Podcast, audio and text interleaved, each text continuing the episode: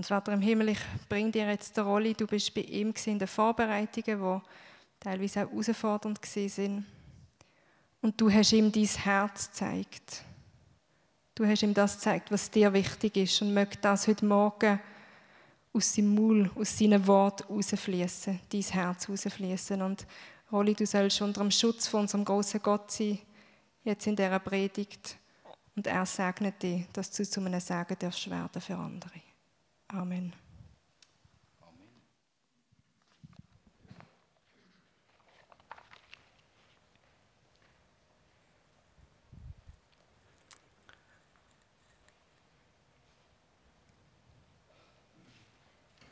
Drei Predigten am Stück, drei Lieblingstexte von mir aus der Bibel und drei sehr bekannte Texte. Ähm, ich weiß nicht, ich möchte euch gerne herausfordern, wenn jetzt bei euch schon beim Text der Laden oben ist und ihr denkt wieder mal eine Predigt darüber. Ähm, es schadet nicht. Es sind so gute Texte. Ähm, sich mit denen zu befassen, das lohnt sich wirklich. Ähm, können wir das noch ausblenden, sonst lenkt das uns total ab. Danke.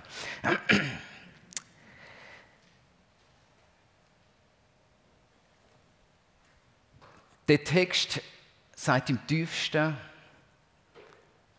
was wir sind, wer wir sind, was unsere Bestimmung ist, wo wir uns hinbewegen sollen. Und jedes Mal, absolut jedes Mal, wenn ich den Text lese, fühle ich mich ertappt. Und nicht im negativen Sinn ertappt, sondern im positiven Sinn zu denken, oh nein, es gibt einen besseren Weg und ich habe es wieder mal verpasst. Und ich möchte euch heute ähm, so, also den Text ähm, der tut ja im wörtlichsten Sinn einem so, also ich, ich, ich habe gerne Trauben und ich habe gerne Wein und, und so mit, mit, mit dem Text schmiert er einem so ein bisschen Honig ums Maul. Man fängt an, sich das vorzustellen. Und ich möchte euch so ähm, ein paar ähm, Traubenbeere heute Morgen gönnen, ähm, aus dem Text raus, wo wir gehen können. Der Text fängt an mit einer Aussage, wo wir oft schon überlassen. Jesus sagt, ich bin der wahre Weinstock. Nicht du, Rolli, bist der wahre Weinstock, ich. Ich, Jesus, ich bin der wahre Weinstock. Ich bin ähm, das Gewächs, wo dich trägt. Du bist der Reben. Ich bin der Weinstock.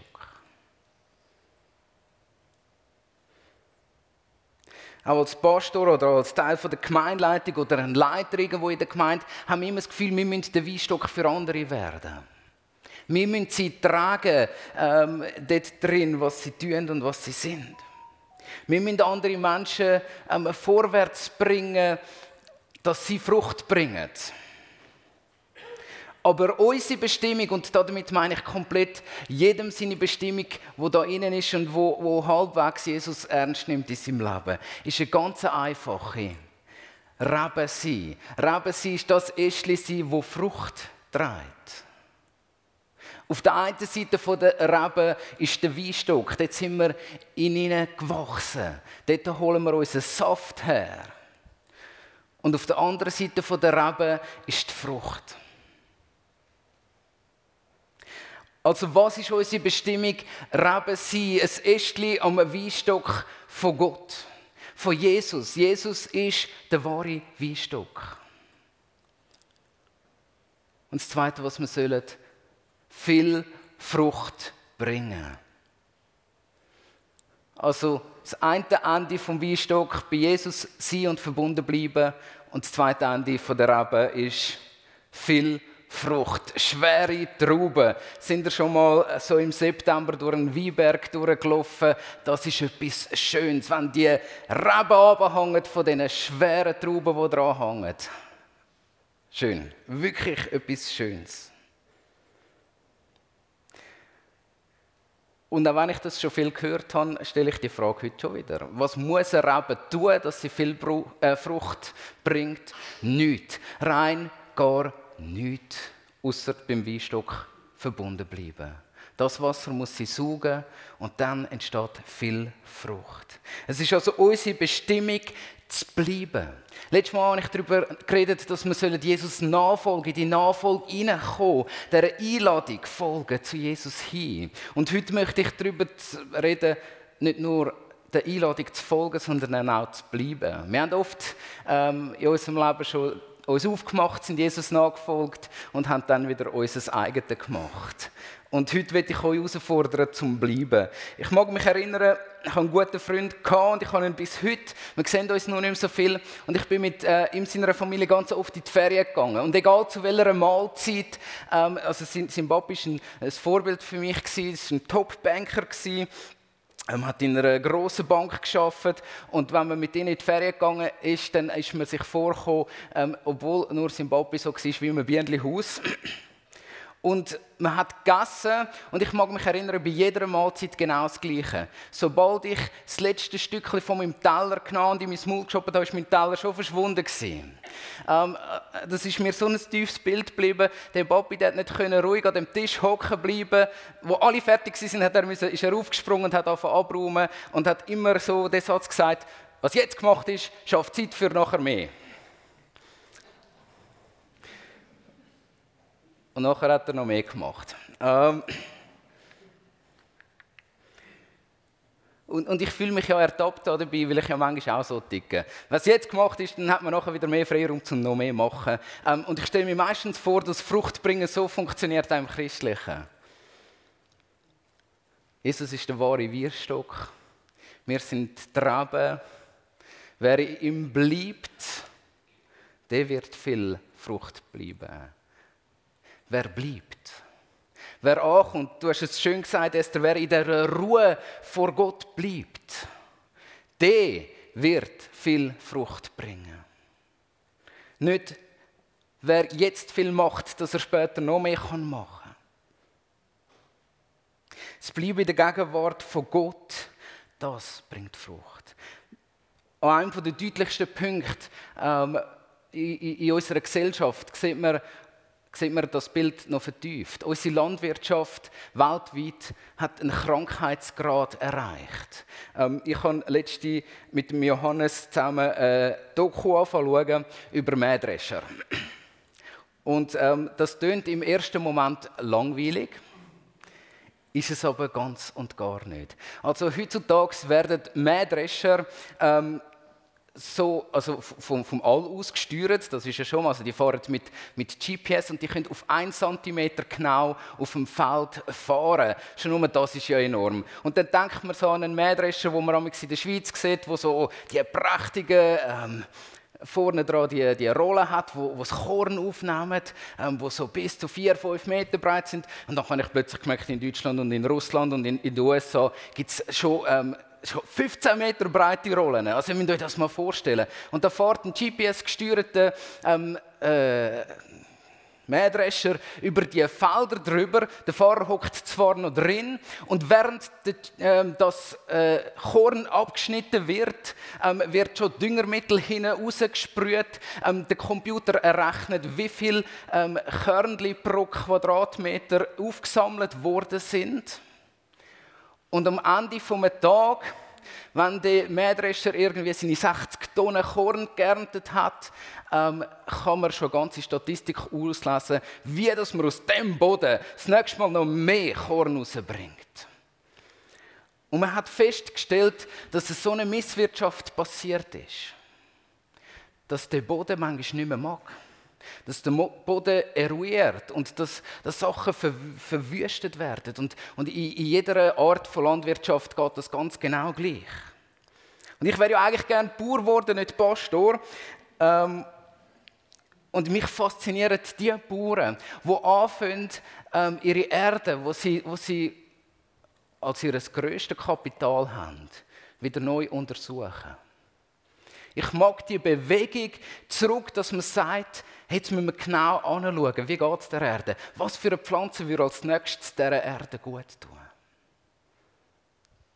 Und sie kommen langsam, oder es gibt immer eine größere Bewegung da drin, ähm, kommt man langsam wieder weg von der Massenproduktion hin zu einer Produktion, die dem Boden dient. Und, und sie arbeiten langsamer. Aber sie beobachten, sie schauen, sie bleiben. Und nur dort, wo, wo sie ganz fest mit ihrem Boden verbunden sind, nur, nur bei diesen Bauern merkt man, da passiert langfristig etwas Gesundes. Und ähm, da gibt es also irrsinnige Sachen, wo man kann beobachten kann, was aufblüht. Und wie plötzlich bei dem Essen nicht die Produktion, nicht die Industrie im Vordergrund steht, sondern wieder die Menschen, die das sollen essen am Schluss. Und man kommt das Gefühl über, da passiert etwas Richtiges. Und das ist das Tempo, wo Gott davor redet. Als Christen haben wir angefangen, Mähdresch erfahren, GPS gesteuert und wir analysieren alles ähm, analysieren, wie können wir noch besser das, das machen. Aber Gott sagt uns etwas anderes. Er sagt, ich bin der Weinstock. Ihr seid Trauben, bleibt mal. Ihr, ihr seid nicht dazu da, also viel Frucht zu bringen durch viel Arbeit, sondern viel Frucht zu bringen durch viel Bleiben. Also so wie die Bauern, die viel Zeit damit verbringen, ihren Boden anzuschauen. So sollen wir bleiben und, und unseren Boden anschauen oder unseren Weinstock anschauen. Und ich möchte uns das heute als Herausforderung geben. Und ich habe schon letztes Mal über den Vers geredet, ähm, dass man einen echten Jünger daran sieht, ob er nach Gottes Reich trachtet oder nicht. Und der Vers hat in mir immer ein Burnout ausgelöst seit ich den Vers kenne, weil ich gedacht habe, die, die zuerst nach Gottes Reich trachten, die müssen jetzt viel Frucht bringen. Bis ich ähm, in einem grossartigen Buch von einem grossartigen Autor, ähm, vom Sören Kierkegaard, ein Buch angelesen für meine Abschlussarbeit auf der Krishona. Und, und da hat es ein Zitat drin gehabt, ähm, das hat mich geheilt in Bezug auf den Vers und ich habe gemerkt, wie die Verse ja zusammenpassen. Trachtet zuerst nach Gottes Reich und der vom Weinstock. Und ich möchte euch einen Abschnitt daraus vorlesen. Äh, ich habe so ein bisschen klein ähm, geschrieben, aber dann hört umso besser zu, wenn ihr es nicht mitlesen könnt. Und zwar hat er Folgendes geschrieben. Trachtet am ersten nach dem Reich Gottes und nach seiner Gerechtigkeit. Was will das doch heißen? Was habe ich zu tun? Oder was für ein Streben oder Bemühen ist es, von dem man sagen kann, dass es nach Gottes Reich sucht oder trachtet? Soll ich ein Amt erhalten, zu suchen, welches meine Fähigkeiten und Kräften entspricht, um darinnen viel zu wirken? Nein, du sollst am ersten nach dem Reich Gottes trachten. Soll ich denn mein ganzes Vermögen den Armen geben? Nein. Nein, du sollst am ersten nach dem Reich Gottes trachten. Soll ich dann ausziehen und diese Lehre in der Welt verkünden? Nein, du sollst am ersten nach dem Reich Gottes trachten. Alsdann aber ist es ja gewissermaßen nichts, das ich tun soll. Ja, Ganz gewiss, es ist gewissermaßen nichts.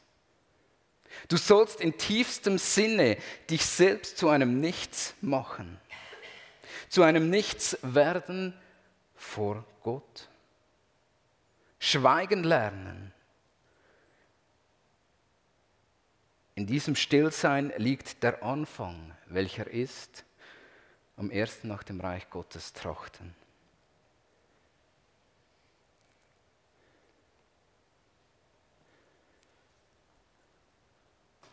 Ich habe gelernt in meinem Leben und ganz besonders in der letzten Zeit, dass ich mich selber viel zu wichtig nehme.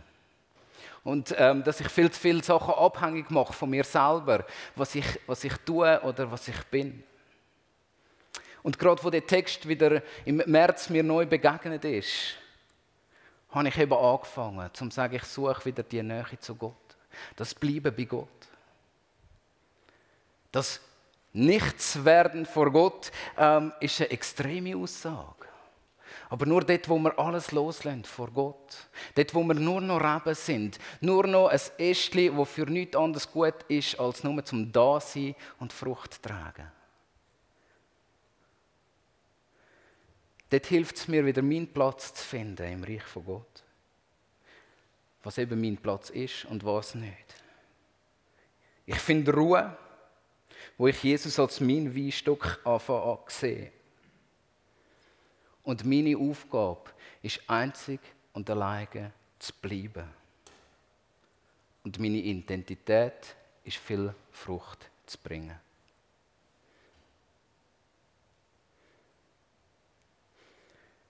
Bei Jesus im wahren Weinstock bleiben erfordert nichts und alles zur gleichen Zeit. Und ich möchte euch ermutigen dazu. In dem Text und in fast jeder Predigt über den Text, und ich werde dieser Versuchung ähm, mich heute entziehen, wird eine ganz wichtige Person vergessen.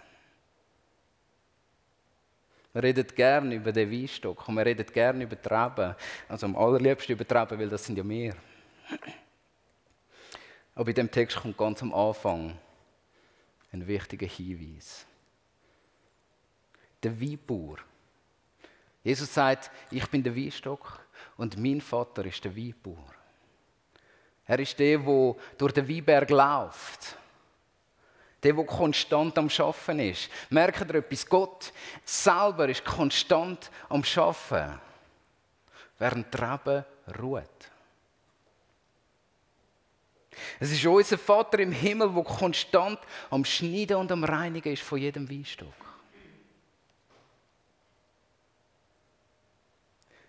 Und das steht schon so im ersten ähm, Vers. Ich bin der wahre Sta äh, Weinstock und mein Vater ist der Weinbauer. Jede Rebe an mir, die nicht Frucht trägt, schneidet er ab. Und eine Rebe aber, die Frucht trägt, schneidet er zurück.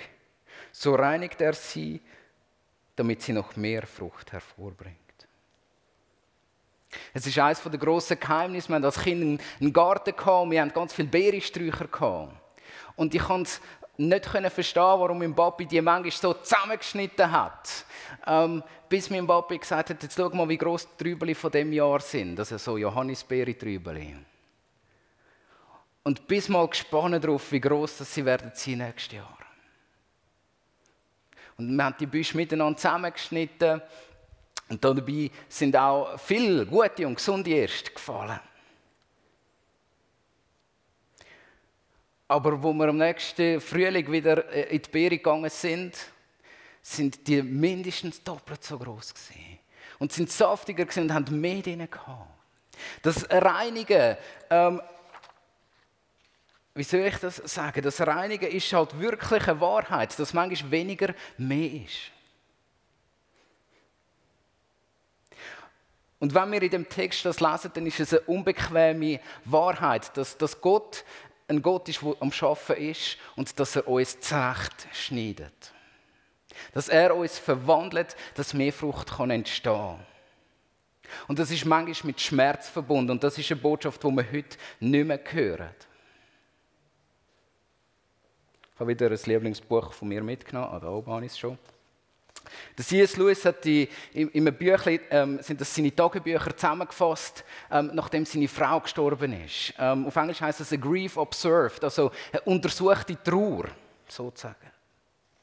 Und in dem Büchlein ähm, hat er ein Zitat geschrieben, wo es eben über den schneidenden Gott geht. Und, und, und C.S. Lewis sagt da drin, Gott ist kein Sadist, wo mir Schmerzen zufügt, weil es ihm Freude macht.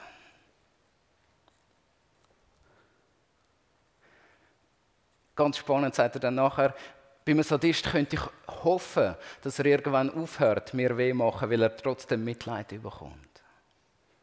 Aber Gott hört nicht auf schneiden und es tut weh vielleicht. Dann sagt er, nein, Gott ist ein Arzt.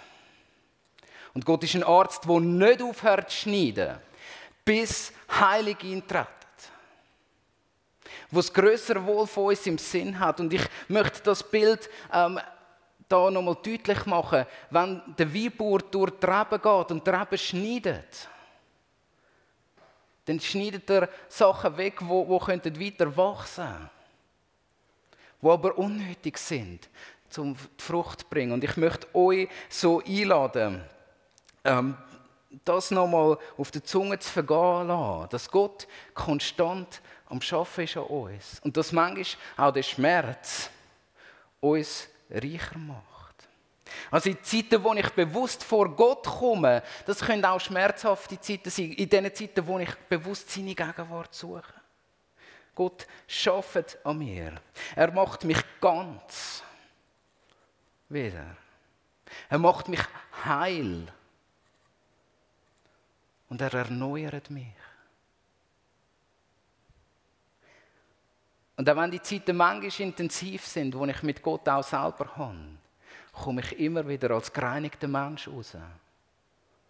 Und ich merke, dass er meine Schwächen abschneidet. Dass er die Sachen, die so unnötig sind in meinem Leben, einfach rausschneidet. Und ich lasse ihn mal machen. Und jetzt fangt euch mal an vorstellen. Fangt euch das mal vorstellen, wenn Christen ähm, Menschen sind, die aus diesen Zeiten kommen, gereinigt. Vielleicht auch schmerzhaft gereinigt. Das ist nicht immer schmerzhaft, das ist ja das Schöne daran. Ähm, aber gereinigt aus, aus, aus diesem Prozess mit Gott rauskommen. Was für ein Segen wären wir für die Welt. Wenn ihr nach meiner Meinung fragt, was der größte und prägendste Segen für die Welt wäre, wo wir Christen könnten sein, dann wäre es, wenn wir ganze Menschen sind. Heile Menschen. Und erneuerte Menschen. Und wir werden sehen, aus dieser Stille, aus dieser Nähe bei Gott wird viel Frucht rauskommen. Wir werden die Welt mehr prägen, als wenn wir uns sehr fest anstrengen. Weil es nämlich von Gott kommt und nicht von uns. Und zum Schluss ähm, der Vers 6, wo wir gerne überlassen, möchte ich euch lesen, was mit den Menschen passiert, die trotzdem das Gefühl haben, sie müssen die Welt einfach besser machen aus sich heraus. Wenn jemand nicht in mir bleibt, geht es ihm wie der unfruchtbaren Rebe. Er wird weggeworfen und verdorrt. Und die verdorrten Reben werden zusammengelesen und ins Feuer geworfen, wo sie verbrennen. Unsere Bestimmung ist es, bei Gott zu bleiben. Gott ist der Ursprung von allem Leben. Und dort, wo wir ähm, die Trennung forcieren, wo wir sagen, Gott, ich weiß es besser als du. Ich kann das besser als du. Ich bin die bessere Botschaft für die Welt als du, Gott. In dem Moment verdorren wir. In dem Moment brennen wir aus. In dem Moment mögen wir nicht mehr, können wir nicht mehr und sollen wir nicht mehr. Und das Einzige, was, was dann noch gut ist mit diesen Reben, ist, dass man sie ähm, verbrennt, dass sie nachher wieder als Dünger dienen für die gesunden Reben. Und ich will uns heute Morgen herausfordern, dass wir nicht zu diesen Reben werden.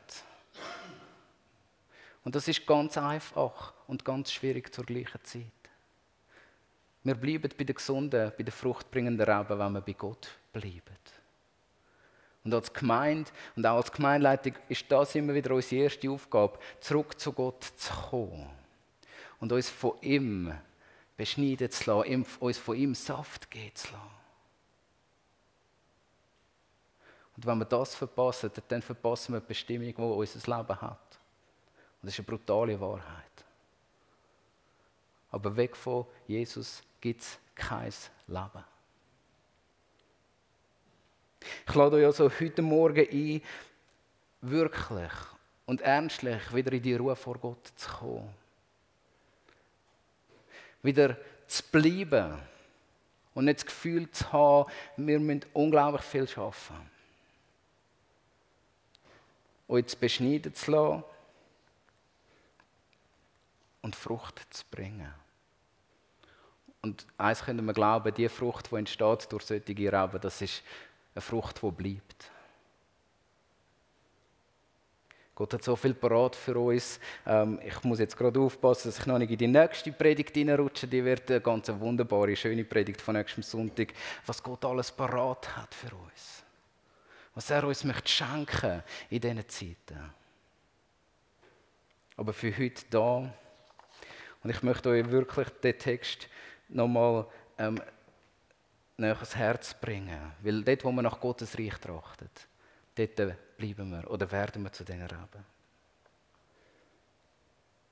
Soll ich ein Amt erhalten oder suchen, welches meinen Fähigkeiten und Kräften entspricht, um darin zu wirken? Nein, du sollst am ersten nach dem Reich Gottes trachten. Soll ich denn mein ganzes Vermögen den Armen geben? Nein, du sollst am ersten nach dem Reich Gottes trachten. Soll ich denn ausziehen und diese Lehre der Welt verkünden? Nein, du sollst nach dem Reich Gottes trachten.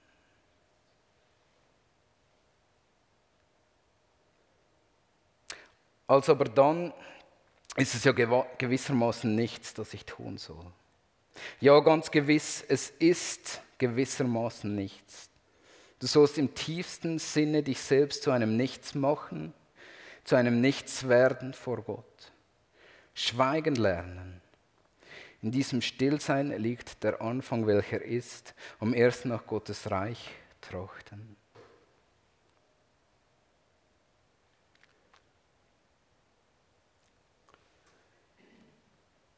Ich möchte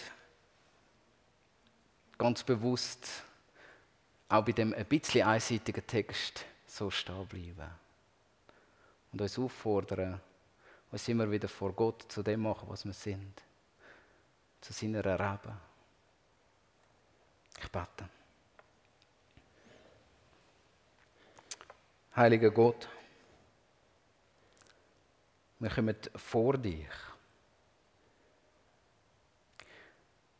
Und wir bitten dich, dass du uns neu bewusst machst, was es heißt, in dieser lebendigen Beziehung zu dir zu bleiben. Schenk uns ein Bedürfnis nach dieser Stille und Ruhe vor dir. Schenk uns einen Moment von, von der Gnade, wo wir dürfen dies schaffen in unserem Leben entdecken.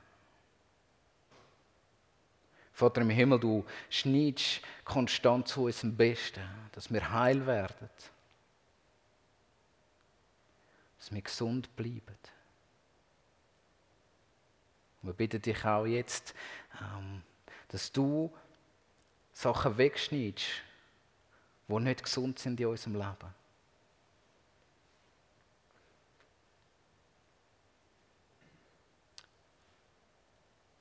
Großer Gott, lass uns aus dieser Fülle heraus schöpfen, die bei dir ist. Und so dieser Welt ein sichtbares Bild von dir geben können, weil sie sehen, wie Menschen mit dir anders sind. Danke, dass du mit uns bist. Amen.